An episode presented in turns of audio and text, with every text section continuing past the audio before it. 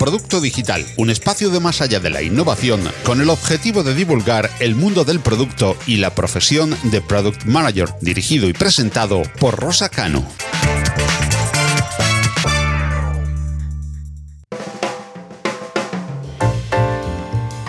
Hola, ¿qué tal? Muchas gracias por haberte animado a escuchar este episodio en el que seguiremos divulgando sobre producto digital y product management. Sabéis que siempre digo que la vida es demasiado corta para construir productos que nadie quiere y es que para ello buscamos testimonios de profesionales, de empresas y de equipos que trabajen poniendo al cliente en el centro. Pues Llevando esto al máximo extremo, el sector que mayor madurez tiene a la hora de hacer que sus productos sean amados por sus clientes claramente es el sector del gaming. Hoy estoy especialmente emocionada porque el invitado que nos va a poder ayudar a entender el nivel de excelencia que tienen los equipos de producto eh, es de una gran multinacional del primero estuvo en el e-learning y ahora en el gaming, en King. Y para los que no seáis gamers, pues es la empresa que ha creado éxitos como Candy Crush. También eh, hablaremos de otras empresas grandes de, del e-learning como Netes y ya enseguida, ¿vale? Voy a traer al invitado que tengo muchas ganas de que, de que lo conozcáis. Hola, ¿qué tal Fernando? Bienvenido. Hola, hola Rosa, ¿qué tal? Muy bien pues nada, yo... Encantado de hablar contigo. Encantada de que nos acompañes hoy y yo te propongo, si te parece, que empecemos un poco a hacer un, repasito por tu carrera, que no todos los oyentes te conocen. Así que nada, Fernando, a ver, cuéntanos un poco. Eh, empezamos, si te parece, por tus inicios, ¿no? Yo qué sé, empezaste en la ingeniería, en la consultoría. ¿Cómo fueron esos inicios? Pues mira, yo em, empecé, bueno, mi formación es en ingeniería en informática, como muchos eh, product managers. Yo creo que es uno de, los, de, las entradas más, más claras dentro, dentro del rol. Yo estudié en la Universidad de La Coruña, no sé si aún se me sigue notando un poco el acento, pero soy gallego. Eh, llevo ya unos cuantos, unos cuantos años en Barcelona, con lo cual algo he perdido seguro. Y bueno, yo cuando, de hecho, antes de, empezar la, antes de acabar la carrera, perdón, eh, empecé trabajando en, en, una empresa, era en este caso en prácticas, en una empresa que no es, no es tan pequeña como parece, que se llama Igalia, que está, siguen estando allí en, Coruña, creo que tienen oficinas en, Vigo y en A Coruña. Y, y básicamente se, dedicaban al mundo del software libre. En aquel momento se dedicaban a hacer, eh, hacer proyectos para diferentes empresas en, Galicia y uno de ellos, eh, o sea, la mayor parte de sus proyectos, perdón, tenían que ver con el mundo de ERPs. Y ahí fue donde fue mi primera interacción, en cierta manera, con el mundo del producto. ¿no? Ellos se dedicaban a hacer estos servicios a estas empresas y claramente vieron la oportunidad de consolidar pues, su expertise y, todo el trabajo que estaban haciendo para cada uno de los clientes en la, la creación de un producto, ¿no? en este caso se llamaba Fisterra y era un, era un RP que, de hecho lo estaban usando bastantes empresas eh, en aquel momento. Entonces, todo empezó ahí. Ahí yo era un, rol de prácticas, ingeniería, pero sí que ya empecé un poco a olfatear y a, entender un poco de qué iba todo toda la parte de producto. ¿no? Luego acabé la carrera y empecé a trabajar en la universidad. De hecho, hacía, estaba en un departamento de investigación donde también un poco empezó a orientar también mi carrera un poquillo, ¿no? Porque en ese momento lo que hacíamos era investigación para ver cómo podíamos aplicar la tecnología para eh, tratar a, o ayudar a la gente de edad avanzada pues, a tener una mejor calidad de vida, sobre todo con, para toda esta gente que tenía pues, problemas de deterioro cognitivo o problemas de movilidad. De hecho, patentamos un sistema que se llama telegerontología, que era un poco el primer intento de llevar al hogar de las personas mayores todos los servicios pues, que tenían en, en centros de día o en residencias de, de ancianos. Y ahí fue donde empezamos un poco, o, empecé a interesarme por todo el mundo de tanto del learning como del gaming, porque en ese momento sí que las dos cosas un poco convergían en, la investigación que estábamos haciendo, que básicamente era alrededor de cómo podemos mantener a esta gente activa mentalmente y cómo los juegos pueden ser una forma de hacerlo, y cómo también incluso enseñarles a ellos a, estar más activos y a sus familiares, ¿vale? Esas eran dos, dos cosas que allí hacía. Entonces estuve dos, dos, tres años, creo que cerca de los tres años allí, y a partir de ahí, bueno, pues ya hice un poco el salto a la, lo que yo llamo a la informática de verdad, entre comillas, ¿no? Salir un poco de la investigación y ahí ya fiché por una, una consultora. Era Softgal, en su momento en, en, Galicia era muy, era una de las más grandes, si no la más, que luego al poco yo de entrar allí, pues fue adquirida por Tecnocom, que creo que ahora forma parte de Indra, o sea, ha habido ahí diferentes, diferentes mezclas, ¿no? Y ahí me, seguía con, un poco con mi rol de ingeniería y, ahí me dedicaba a la parte de consultoría de Enterprise Content Management Systems, de sistemas de gestión documental, sistemas de procesos. Y ahí tenía un trato mucho más directo con el cliente, pero seguía con, con, el rol de ingeniería. Hasta que allá en 2008 pues me llegó un poco la oportunidad de ir a una empresa que se llamaba Netex, empresa de e-learning, que en su momento estaban, era ya bastante, bastante conocida en, ese momento en España y se dedicaba a hacer servicios eh, a grandes, grandes multinacionales dentro de España en el mundo del e-learning, creación de cursos, generación de plataformas, muy, cosas muy a medida para ellos. Y de nuevo, igual que pasó en aquel momento que estaba en Igalia, ¿no? vieron la oportunidad de, tenemos muchas, hay muchas cosas en común entre todos nuestros clientes, hay una oportunidad aquí y queremos explotarla. ¿no? Entonces estaban intentando poner en marcha eh, productos. Pues empiezo, empiezo, a pensar que pasas de los RPs a los CMS y ya luego al, producto educativo, ¿no? No sé, entiendo que LMS, o sea, al, al, final es como bastante enriquecedor en cuanto que has tocado casi de los SaaS más importantes, ¿no? Que dan servicio. Correcto, y aparte hay, muchas, y hay, muchas cosas en común entre ellos, ¿no? O sea, en plan, cuando toda la experiencia que yo me había, que había adquirido en el mundo de, de, RPs, de CMS, de VPMs, ¿no? Eh, aplicaba muy bien a la parte de gestión de la parte de e-learning que a su vez, luego, bueno, entiendo que, te contaré un poquito más adelante cuando lleguemos a mi etapa en King, ¿no? Sí que me enriquecieron mucho para toda la parte de, juegos también, ¿no? O sea, hay un, patrón común. No te voy a decir que, era, que lo haya planificado así, pero sí que me ha ayudado, ¿no? Todo ha ido conectando, conectando bastante bien. En, Netes, ¿quiénes eran vuestros clientes? Eh, ¿qué, era lo que le interesaba resolver a Netes? Pues mira, en Netes, nuestros clientes, cuando yo entré en la empresa en 2008, eh, los clientes eran, como te decía, grandes empresas en el ámbito de España, también en, en Portugal teníamos unos cuantos clientes, y tenían dos tipos de necesidades la primera era de creación de contenidos de e-learning o de... O su necesidad básica era formar a sus empleados, ¿vale? Para eso había dos cosas que nosotros le dábamos. Uno era los contenidos o los materiales para hacer esta formación, que normalmente eran hechos a medida. Y por otra parte, tenían la necesidad de un sitio donde pudieran alojar, gestionar y, tener acceso a, la formación que, a los datos que, resultantes de la formación que los empleados estaban teniendo. Entonces, estos eran los, los, las dos grandes eh, eh, cosas que les dábamos para resolver ese problema de fondo que al final era, no dejaba de ser formar a sus empleados. Pues eh, yo, por esa, por esa época en la que tú estabas en Netex, eh, yo trabajaba en la editorial SM y para nosotros ah. erais uno de nuestros proveedores. Claro, esto es eh, en, directo porque no se lo he dicho en el, en el off. Así que me, ha hecho gracia porque efectivamente fuisteis uno de los proveedores que yo noté que más orientación al cliente tenía. O sea, hacíais muy buenos procesos para entender un poco las necesidades, ¿no? Y no sé, me gustó la experiencia de trabajar con vosotros, la verdad. Pues mira, no sabía que, habíamos tenido este. Igual hasta coincidimos en alguna reunión. Probablemente, y yo fui a Galicia varias veces, allá a vuestra oficina. Pero bueno, es, pues que, es que nos pilla muy lejos, ¿eh, Fernando?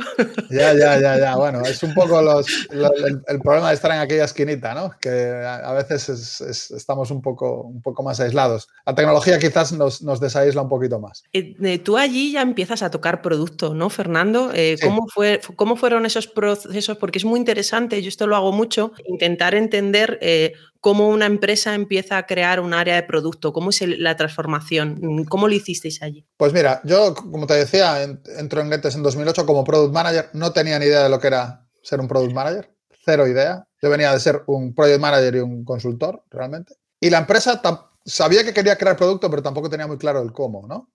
Entonces, la manera eh, en la que lo hicimos fue bastante orgánica. La verdad, como te decía, había ese soporte y esa, ese deseo ¿no? de la empresa de, querer hacer algo que era un producto. Eh, operativamente y organizativamente no estábamos muy preparados porque aunque decíamos que hacíamos productos, realmente lo que estábamos haciendo era un servicio para cada uno de los clientes que teníamos. Esto fue el principal, la principal cosa que me llamó la atención y que mi intuición ya me dijo en ese momento que había algo que teníamos que cambiar. ¿no? Entonces, a partir de ahí, eh, yo un poco tomo las riendas y lo que me dedico es un poco a intentar estandarizar cosas e intentar crear esa cultura de, oye, que estamos haciendo un producto significa que estamos haciendo algo que puede ser consumido por N clientes a la vez sin nosotros tener la necesidad de tener que hacer cosas ad hoc para ellos, porque si no, no seremos capaces de escalar jamás. Damos este cambio, identificamos claramente cuáles eran las dos partes en las que podíamos competir. Creo que eso también fue bastante, bastante interesante y no es algo que viniera solo de mí, sino que hubo una reflexión global dentro de toda la empresa, ¿no? De, oye, ¿en qué queremos ser mejores que los demás como producto? ¿En qué queremos competir? Y en ese momento vimos claramente que la compatibilidad era uno de los grandes pain points de,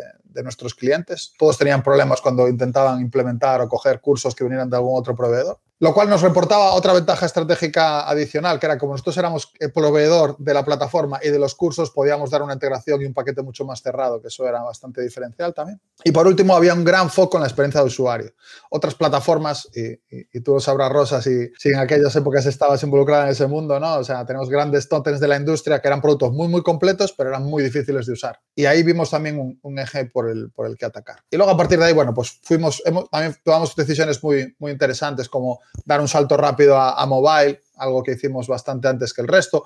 Luego pues, fuimos capaces de verticalizarnos en la parte de educación, vimos también la oportunidad de venir y hicimos también esa verticalización. O sea, creo que, que ese proceso de transformación, uno, vino con un sponsorship muy alto de dirección, que creo que eso es fundamental. Y dos, creo que la, la, empresa tenía eh, un capital humano muy, muy, muy bueno, porque era gente que llevaba en la empresa mucho tiempo, muy fidelizada, muy abierta.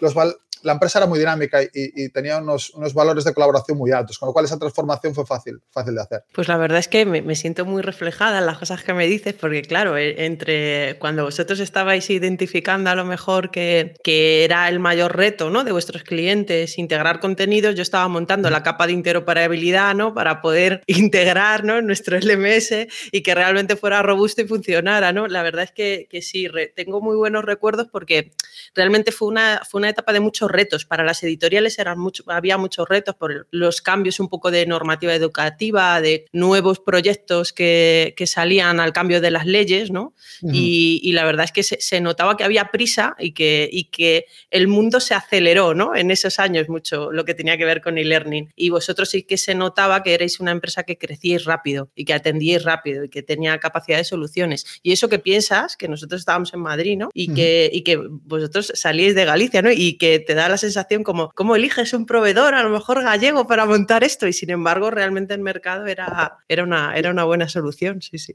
De hecho, te diría que es, que es curioso que nosotros en ese momento, claro, veníamos con toda la parte esta eh, educativa que me comentas, llegó un poquito más tarde. Creo que ya estamos hablando de 2010, 2011 probablemente.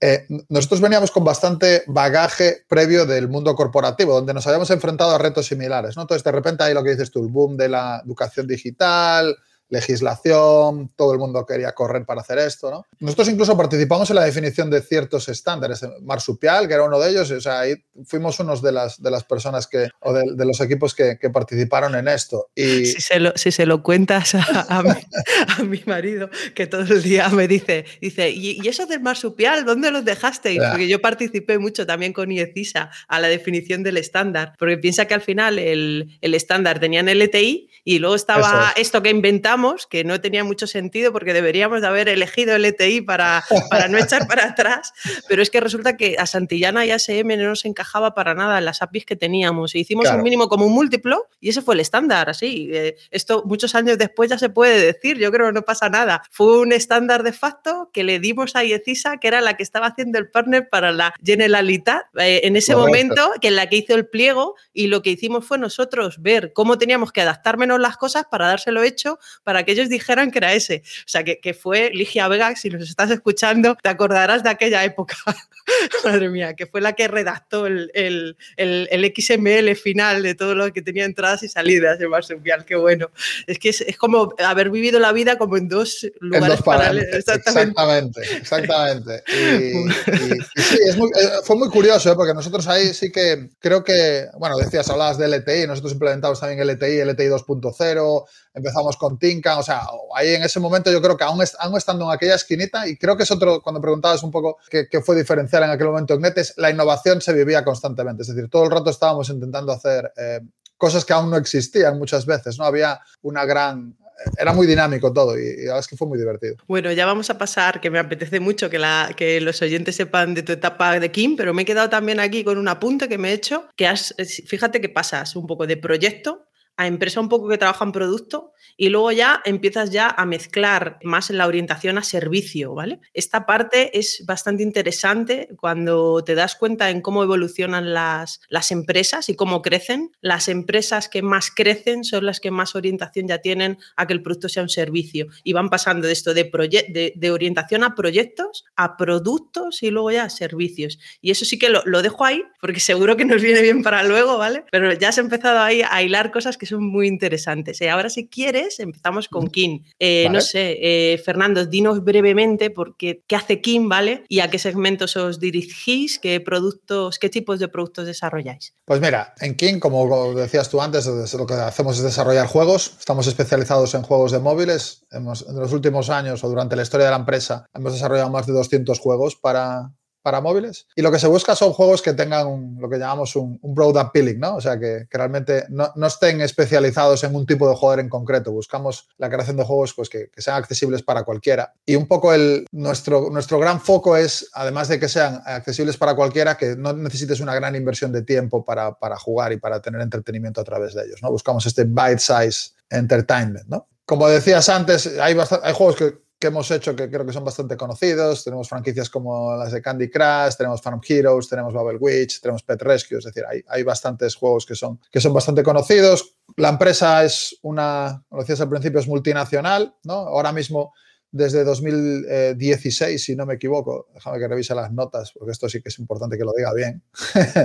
Eh, hemos sido adquiridos por el grupo Activision Blizzard, formamos parte del grupo Activision Blizzard King. Tenemos estudios en Barcelona, pero también tenemos estudios en Londres, en Estocolmo, en San Francisco, en Nueva York, o sea, tenemos, estamos bastante, bastante distribuidos. Sí te diría que King como como empresa, digamos que los tres grandes sitios son Barcelona, Londres y Estocolmo, donde un poco gira casi toda la acción. Inicialmente, ¿qué es lo que más te llamó la atención al entrar al sector del gaming? O sea, algo te, tuvo que, sorprender. Bueno, yo, a ver, a ver, los juegos siempre ha sido algo que me gustó desde, desde siempre, ¿no? Antes bromeábamos antes de entrar de mi silla de, de gamer, ¿no? Eh, a mí los juegos me gustaron desde, desde siempre. Recuerdo mi primer Spectrum en los años 80 cuando era, un niño de 6, 7 años y ya estaba ahí dando lo que te pegó con él, incluso ya no solo jugando, sino estaba muy interesado en cómo, cómo era el desarrollo de los juegos en sí, ¿no? Me acuerdo hacer en Basic mis primeros, mi juego de matar vaqueros y estas cosillas. Entonces, por una parte tenía eh, estaba muy conectado con el mundo del gaming en general porque, porque me gustan los juegos. Y luego me, me, entusiasmaba un poco la escala a la que operaba todo, ¿no? O sea, yo en Netex trabajaba en un producto B2B, en un producto SaaS, eso lleva una cierta escala, cuando ya te mueves a producto B2C y de la escala de, juegos de móvil, pues es, impresionante. Entonces, estas fueron las dos grandes cosas que me, llamaron, que me llamaron la atención. ¿Qué tienen en común, Fernando, los juegos, las apps y el e-learning? Pues mira, em, Creo que, las quitaría un poco las apps de, la ecuación, porque creo que las apps lo que, lo que permitieron es que tanto el e-learning como, como los juegos en general sean más accesibles. Creo que la revolución toda que hubo alrededor de las apps, lo que no cambió tanto el producto en sí, sino que cambió el cómo consumir este producto. Pero sí que hay un montón de cosas en común entre, entre, las, entre los juegos y el e-learning. El e-learning realmente lo que trata es de utilizar muchas técnicas que, que, han existido en los juegos y que existen en los juegos desde siempre. ¿no? Intenta, los juegos al final buscan tener un alto nivel de engagement. Y tú con los contenidos de e-learning lo que buscas es que la gente se forme e intentas que lo hagan a través o teniendo un, engagement muy alto. ¿no? Entonces, toda esta parte de gamificación que nace en 2003 es un poco un esfuerzo de cómo coger teorías que se aplican en los juegos y cómo poderlas llevar, sobre todo al ámbito del e-learning, donde, es una cosa que, que, se ha utilizado o que se ha hecho muy a menudo. ¿no? Entonces, tienen en común esto, el que buscas que el usuario disfrute, que buscas que el usuario se entretenga. En el caso de los juegos, un poco el, objetivo final es más banal, es más puro entretenimiento, cuando en el caso del e-learning además buscas pues, que haya una, una formación de, que quede de base. ¿no? Sí, la verdad es que luego también seguro que interaccionas con gente parecida, ¿no? Ese tema de diseñadores instruccionales, ¿no? De, pedagogos, que es verdad que en, el mundo del gaming tenéis un montón de roles, ¿eh? Súper específicos, pero, pero bueno, ya ahí tienes unos que, que están en común, la verdad es que sí que es un, mundo muy, interesante. quizás, quizás otra cosa a añadir que se me estaba olvidando es toda la parte de la intensividad en datos, ¿no? O sea, en, en la parte de e-learning, y esto es algo que también que me lleve del e-learning al gaming, ¿no? En el e-learning lo que buscas es pues esta trazabilidad, ¿no? Que antes bromeábamos de estos estándares que hay alrededor, pero al final sí que buscas que la interacción del usuario con el, con el contenido pues vaya dejando una traza, ¿no? Para evaluar cuál ha sido su, trayectoria con él. En el caso de los juegos es una práctica muy habitual. Para otro propósito, no es para saber cuánto ha aprendido el usuario, sino que es para saber cuál ha sido su comportamiento y poder pues, tenerlo en cuenta a la hora de, tomar sus decisiones. Eso es algo que, por ejemplo, en Kien se, se utiliza mucho la generación de hábitos, ¿no? Tan interesante, ¿no? Exactamente. Bueno, pues yo creo que, si quieres podemos pasar eh, a la parte un poco de equipos y roles, ¿no? ¿Cómo, cómo interaccionáis allí en, en King? Que es bastante interesante yo creo que para la audiencia. Pues mira, en, en King, y quizás esto bueno, luego quizás hablaremos más de ese tema, ¿no? Pero aparte de trabajar en Kind, eh, trabajo o, soy profesor en una, en una escuela de negocios aquí en, Barcelona y doy clases de, Product Management también, ¿no? Entonces, un poco, una de las grandes cosas que explico es la, necesidad de, colaboración, ¿no? Esta, en esta parte eh, hago siempre mucho énfasis. Y sobre todo también una cosa que, me gusta explicar mucho es que normalmente cuando hablamos de productos la gente siempre categoriza o etiqueta en dos partes. ¿no? Está el B2B, el B2B y el B2C. Yo en quien trabajo en un producto interno en una plataforma que realmente lo que estamos haciendo es, pues le creamos, creamos un producto interno para hacer más fácil y para, digamos, simplificar la creación de los juegos dentro de la empresa. ¿no? Ese es uno llevo producto dentro de ese ámbito. ¿no? Y ahí la necesidad de colaboración aún es mayor, ¿vale? Y entonces en, en, lo que respecta a la interacción entre nosotros y todo esto, gran parte de mi tiempo pues me la dedico justamente coordinando visiones, planes, eh, objetivos entre los diferentes equipos pues, que componen la empresa, que, que como comenté antes es una empresa bastante grande. Si quieres, Fernando, antes de decirnos tu rol, ¿vale? Que yo creo que es más de dirección, más de coordinación, ¿qué hace un product manager en King? Que eso quizás a, la audiencia le puede interesar también mucho. Pues bueno, un product manager lo que busca es entender al usuario, entender sus necesidades, construir una propuesta de valor alrededor de ella, pues justamente para intentar eh, crear un producto que las, que las solucione, que haga, que haga énfasis en ellas, con una ventaja con respecto a quien compite contigo. Ese es un poco el, resumen que podrás leer en cualquier libro, ¿no? A, la hora de la verdad, ¿qué significa esto? Bueno, pues tiene una gran interacción con los datos que, como te decía antes, vamos recolectando a la hora de usar nuestro producto. También un, buen entendimiento de cuál es la situación del mercado en general, es decir, intentar buscar oportunidades donde pueda haber algo que, o, alguna, algún eje que podamos intentar explotar. Y luego hay un gran trabajo de intentar sintetizar todo este input o intentar buscar estas oportunidades, intentar definirlas bien y ser capaces de trasladárselas a los equipos, ¿no? tanto de los diseñadores como ingenieros, como data scientists, como todo un poco el, bare magnum de roles pues, que tenemos aquí. Es, tu gran labor también es intentar eh, explicarles por qué ciertas oportunidades son más importantes que otras, son más interesantes y trabajar con ellos para intentar explotarlas. Bueno, yo creo que al final, eh, ¿siempre has estado en coordinando la plataforma esta general que tenéis o has pasado por otros productos dentro de King? No, siempre he estado en la parte de la plataforma, he, estado en diferentes partes de la misma porque es un producto muy, muy grande, pero sí que es cierto que he interactuado, te diría que con, casi todas las partes de la empresa, desde marketing a los estudios, a liga, a la finance, es decir, ahí sí que he tenido, he tocado, he, visto todo, ¿no? es la gran, también es la gran ventaja de estar en, en la parte de la plataforma, ¿no? que realmente entiendes la empresa de principio a fin. Claro, es como el core central. Ya, queda claro.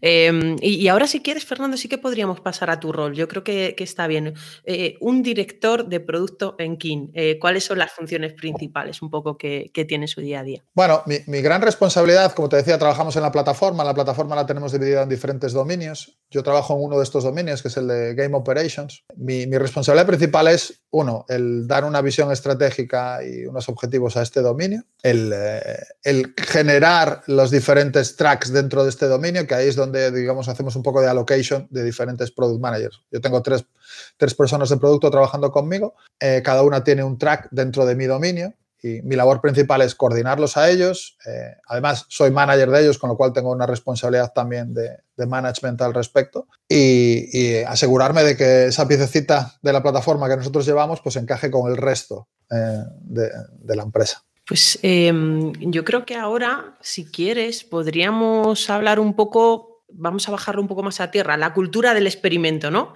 ¿Podrías explicar un poco cómo es vuestro ciclo, un poco de discovery o a ver cómo trabajáis estos ciclos eh, a la hora de, trabajar el producto? Pues mira, nosotros eh, realmente hacemos lo que llamamos continuous discovery and delivery, es decir, no tenemos marcado ciclos de discovery y ciclos de delivery, sino que que trabajamos constantemente en base a oportunidades. O sea, nosotros bueno, definimos una serie de objetivos desde un punto de vista anual, luego estos objetivos lo que intentamos buscar son oportunidades para intentar eh, acercarnos a ellos. Y por cada una de las oportunidades lo que hacemos es una ideación de soluciones que intentamos un poco clasificar y las priorizamos, utilizamos un método, en mi equipo utilizamos un método que se llama RISE, que sonará, Rich Impact Confidence Effort, y básicamente lo que hacemos es, eh, hacemos un scoring de cada una de las diferentes eh, soluciones que pueden ir hacia esa oportunidad y a partir de ahí lo que empezamos es lo que llamamos discovery, ¿no? Intentamos intentar aumentar la, la confidence, eh, intentamos también ser más un poco más,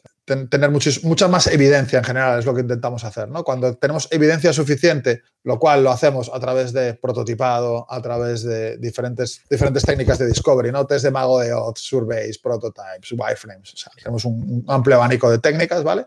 Cuando conseguimos tener esa evidencia que, digamos que nos, nos, hace estar bastante confident de que, de, que, de que, esa idea es buena de hacer, hacer el delivery, es cuando pasamos a delivery y, y es un ciclo continuo, ¿no? Cuando entregamos un primer incremento, vemos cómo de cerca estamos del objetivo que nos fijamos, pues ahí de nuevo volvemos a hacer otra ronda de decisión de seguimos por esta vía o abrimos otra oportunidad. Y es un proceso continuo. Hacemos checkpoints cada quarter para ver cómo, cómo vamos progresando hasta, hacia estos objetivos, pero no tenemos, no tenemos ciclos marcados de ahora estas semanas de discovery, estas semanas de delivery, un sprint de delivery, un sprint de discovery. No, hacemos un poco. Yo, cuando alguien me dice que tiene los ciclos muy marcados, eh, me, me extraño un poco porque luego en la realidad como cuando vas haciendo los experimentos muchísimas veces no salen bien. O sea, no es tan fácil, pues es que a lo mejor no, te toca, no te toca delivery, porque tienes que seguir haciendo discovery para llegar más cerca a la meta, ¿no? O sea, es, verdad que esa planificación eh, es lo primero que cambia un poco en la mentalidad de, un poco de, orientación realmente a producto, ¿eh? en las empresas que lo hacéis bien.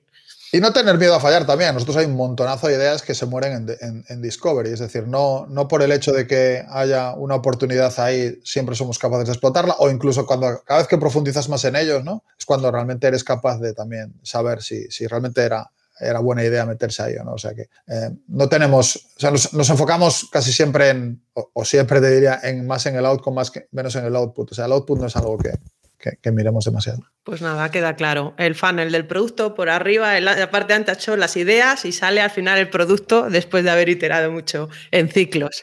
Bueno, muy, muy interesante. ¿Cómo es la estructura de los equipos de producto en vuestra compañía o en tu equipo? Ya nos has contado que sois tres, eh, eh, ¿qué perfiles tenéis? ¿Cómo, ¿Cómo, es esa estructura? Pues mira, que, como te decía, mi dominio tiene tres streams de trabajo, son tres, tres, eh, tres elementos de valor que, que, estamos, que entregamos de forma, de forma continua. Entonces, cada uno de ellos tiene un product manager y a su vez trabajan pues con un, con un equipo. Este equipo es multidisciplinar, cross-functional, tenemos todas las, eh, es autosuficiente para todo, están, tienen todas las competencias que requieren, desde desarrolladores de frontend, backend, C++, UX designers, data scientists, cualquier eh, competencia que se, que se requiera dentro del equipo está dentro del equipo y trabajan con un product manager. Hay un engineering manager también dentro de cada uno de estos equipos, que es un poco responsable de toda esta gente que te comentaba, y ahí hay un partnership que se establece. Y nada, a partir de ahí cada equipo es libre de, de elegir la metodología que quiere utilizar. Tengo equipos que utilizan Scrum, otros utilizan Kanban, otros utilizan su propio refrito, ¿no? Y al final, como te decía, lo que nos enfocamos es, tenemos objetivos, los vamos revaluando, tenemos una serie de KPIs asociadas a cada equipo que semanalmente revisamos y en base a esto, pues vamos tomando, vamos tomando decisiones.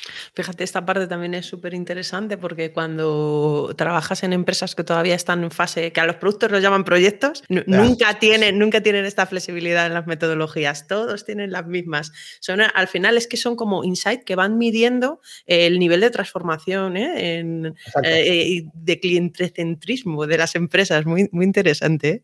Y esta etapa nosotros la hemos pasado, ¿eh? hemos, al, principio era, todos los equipos había Scrum, teníamos Scrum Masters, se seguía muy por el libro, pero bueno, es como dices tú, es, la, es parte de la transformación, ¿no? Cuando ya, lo, cuando ya eres maestro en esto, justamente, y es lo que dice la metodología, ¿no? La intentas adaptar a tu realidad y cada uno busca la manera de, que tiene para sacar el mayor, partido. Fernando, ¿qué buscas en los profesionales que componen tus equipos? ¿Qué buscas en un product manager, en un product designer, en un ingeniero de producto? ¿Qué cualidades, pues, habilidades, pues lo que nos quieras contar? Lo que, lo que siempre buscamos primero es que, que, tenga pasión por el rol. Todos los que hemos tenido este rol sabemos que puede ser muy estresante y es algo que o odias o amas, ¿no? Entonces, lo primero es tener claro que, realmente esta persona es, está interesada en, el rol, ¿no?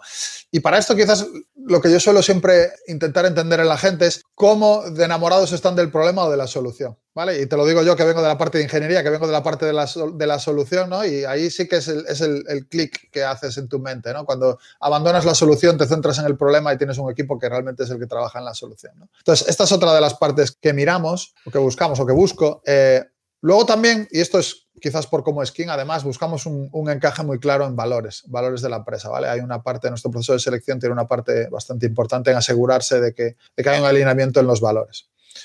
Y, esta es otra de las, de las grandes cosas que miramos. Y luego, que también está relacionado con los valores, no es la capacidad de colaborar y la capacidad de echarte un paso atrás y de, y de ser el representante del usuario, pero no ser el que toma las decisiones por él. esto, es, esto es otro elemento, otro elemento importante a evaluar cuando estamos buscando gente para los equipos, independientemente del rol que tenga. Pues nada, jugadores de equipo, ha quedado clarísimo.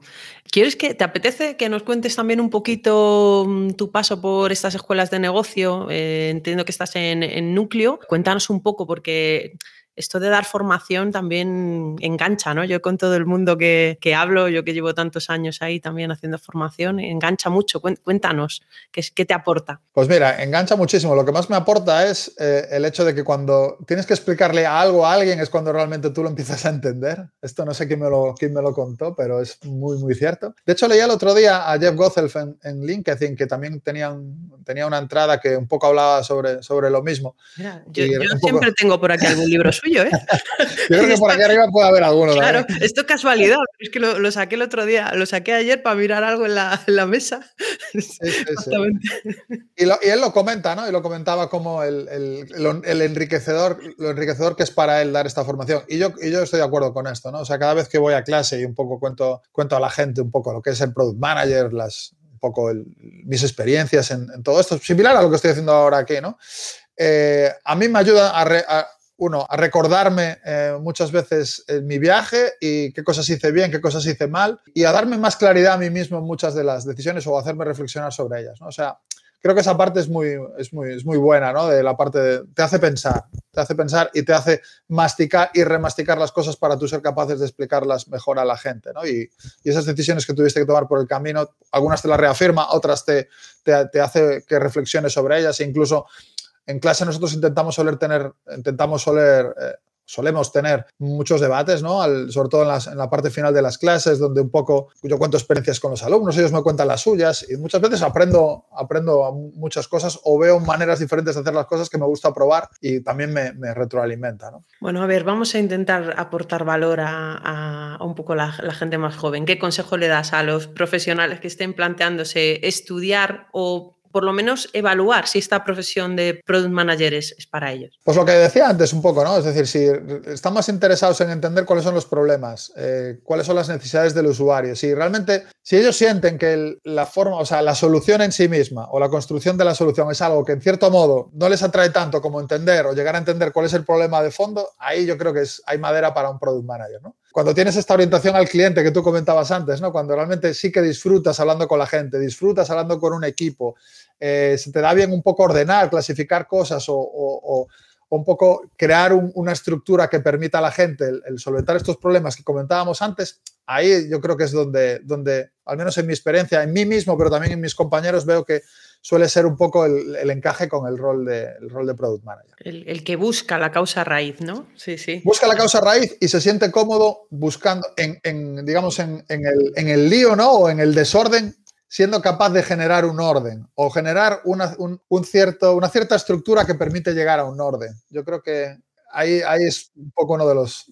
de, las, de los ejes principales. ¿Y tú crees que realmente hay, hay oportunidades para empezar directamente en esta profesión de junior? Porque no, no es tan sencillo. ¿eh? A mí conozco bastantes experiencias y, nos cuesta. ¿eh? O, tienen un poco de, de, bagaje, de, un poco de que vienen de otra profesión o no nos cuesta un poco darle esa oportunidad a los juniors, ¿no? Es complicado, sí que es, y, y, cada vez más, ¿no? O sea, cada vez las empresas demandan más perfiles de este estilo, pero también no siempre están abiertas a incorporar a perfiles sin experiencia, ¿no? Entonces, ahí sí que es cierto que cuesta. De hecho, por eso nacen programas como los de Núcleo y muchas otras escuelas de negocio lo que intentan es justamente dar un escalón para que esa entrada en vacío pues, sea, sea más sencilla. Yo, aunque suene un poco duro, en general creo que la profesión de product manager es más una reconversión laboral después de una carrera, aunque sea de como poco de 3-5 años, que realmente una profesión para recién egresados. Pero es verdad que es una reflexión mía. Eh, no digo que no se pueda, pero que es bastante más complicado. Que no digo que haga falta 10 años de experiencia, pero muchas veces tener un poquito de base de alguna parte de las que tienes interacción con alguno de esos equipos te viene bien. Eh, totalmente de acuerdo. O sea, al final, como decía antes, una, una gran, cantidad de product managers actuales venimos de la parte de ingeniería, otros vienen de negocio, otros vienen de UX, otros vienen de marketing. Siempre es muy raro encontrar a alguien que sea que directamente sea product manager. Eso es, eso es totalmente cierto. Es, en ese aspecto sí que se puede ver como una reconversión. Pues nada, Junior, un poco esperaros tres añitos, buscar un poco un camino ¿Vale? Que hay una, es, una gran profesión, pero es verdad que hay que tener cierta, cierta base para empezar a escalar desde algo. Yo creo que, que, ya que estamos haciendo así reflexiones tan abiertas, te animas, que ya casi estamos terminando, a hablarnos un poco de cuál es tu visión de esos retos actuales que tiene el Product Management. Pues sí, yo creo que eh, es algo que, suelo comentar también en mis clases. Creo que se pueden clasificar en tres, ¿no? O sea, tenemos por una parte las empresas grandes, veas el, caso de King, ¿no? Donde realmente el reto aquí es el cómo seguir esta innovación continua, cómo no caer en, estas trampas corporativas, ¿no? Que muchas veces existen cuando la empresa es tan grande, ¿no? Creo que ese es uno de los grandes retos. los product managers y product management en general tiene que ser un catalizador de esto y tienen que ser capaces, como decía antes, ¿no? de intentar eh, eh, desentramar este, este lío que se puede ir creando ¿no? y el intentar asegurarse de que siempre hay una entrega de valor continua al usuario. Creo que si nos movemos a otro tipo de empresas, las scale-up o las, los growth stage companies, ¿no? creo que aquí el gran reto sigue siendo, y creo que aquí es donde suele haber más entrada para profesionales nuevos. El, el, gran reto aquí es intentar escalar la función a la vez que la empresa va escalando. O sea, es muy común una startup que encuentra market fit, empieza a crecer y a partir de ahí el gran reto es, vale, ¿cómo hacemos que esto escale para no perder momentum? ¿no? Y ahí gran parte del escalado tiene que ver con de product management, cómo escalas la función. ¿no? Y aquí hay, eh, es un reto en sí mismo. ¿no? Hay un montón de frameworks de escalado que, salieron, que están saliendo en los últimos años, todos tienen sus pros y sus cons. Al final pasa como cuando hablábamos antes de las metodologías, ¿no? cada empresa tiene que buscar su manera de escalar pero hay que escalar. Y luego están las startups, que bueno, ahí sí que es, el, creo que es el, reto es mucho más, seguro que la gente lo entiende muy bien, ¿no? El reto ahí es quedarte, no, intentar llegar al market fit sin quedarte sin, quedarte sin oxígeno, ¿no? Y ahí es, es el gran reto de cómo desde productos somos capaces de justo encontrar el camino que hay que, que hay que trazar para llegar ahí. Yo que mm, cuando has empezado a hablar de las empresas grandes, yo ayudo a empresas, normalmente son grandes, ¿eh? a montar equipos de producto y, es sorprendente lo que tengo que trabajar un poco con la burocracia de que no, no me pidan como consultora entregables, que yo no quiero entregar, que yo no quiero entregables, que yo lo que quiero es que me midan porque entregue valor el equipo de producto que estoy montando, ¿no? Y, esa diferencia de que realmente un equipo de producto lo que entrega es valor, quizás no tanto en la parte de marketing, aunque puede, sino en el, en el middle of the funnel, ¿no? En la parte un poco de cómo vas moviendo KPIs para, para entregar valor, ¿no? Y, y, que es verdad que en una empresa pequeña como, como una startup, pues lo tienes que hacer rápido y lo tienes que hacer bien porque que si no se muere, pero la realidad es que están en, una zona central, ¿no? Como muy estratégica, ¿no? Para, para generar valor y generarlo rápido. Y sí, el, reto yo creo que es que es ese, que realmente puedas centrarte en lo que te tienes que centrar, que te dejen trabajar y poder, poder realmente aportar valor rápido. Ya está, es que va por ahí.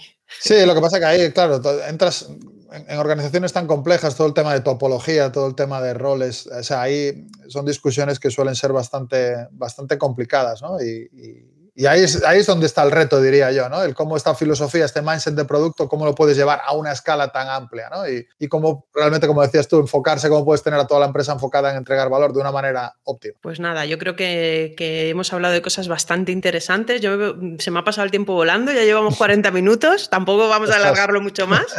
Así que, que, como un podcast está bien, ¿eh? Que el que, nos, el que haya llegado hasta aquí, le doy la enhorabuena, 40 minutos tiene mucho mérito, ¿eh? Así que me, me ha parecido un, un privilegio tenerte. Fernando, no sé si te, animas a cerrar todo el programa. Claro que sí, privilegio el mío. Venga, pues nada, pues nada, muchas gracias a los que llegasteis a estos 40 minutos. Eh, y, nada, a, cualquier persona que, pues, que esté interesada en el rol, que, quiera participar, que tenga que tenga un poco ese interés ¿no? en, en, la parte de product management, que se animen, que es un mundo estresante pero divertido y que es muy gratificante, sobre todo cuando ves a tus usuarios pues, obteniendo ese valor del, que tanto hemos hablado durante estos 40 minutos. Claro que sí, no, no tiene nada que ver trabajar en productos que realmente son útiles que pasarte una carrera eh, generando muchos productos que ni siquiera muchas veces salen a mercado o que realmente fracasan. Eh, ese, ese, chip, buscar eficiencia, eh, es muy gratificante. Como dice Fernando, pues muchísimas gracias y de verdad gracias a todos los que nos habéis estado escuchando. Y nada, como siempre, recordar que la vida es demasiado corta para construir productos que nadie quiere y nada, hay que seguir divulgando la importancia de esta profesión. Venga, muchas gracias a todos. Fernando, adiós. Hasta luego. Bye. Más allá de la innovación es un proyecto divulgativo en formato podcast patrocinado por OpenExpo. Suscríbete al podcast en Google Podcast, Apple Podcast, Evox, Spreaker, Spotify, audios de YouTube o visítanos, óyenos y suscríbete al feed en nuestra web más allá de la innovación.com. Si te gustan los contenidos que te ofrecemos en Más allá de la innovación, comparte con todos nuestro podcast o apóyanos con tus likes y valoraciones, ayudándonos así a crecer y poder seguir trayendo cada semana más y mejores audios alrededor de la innovación tecnológica abierta.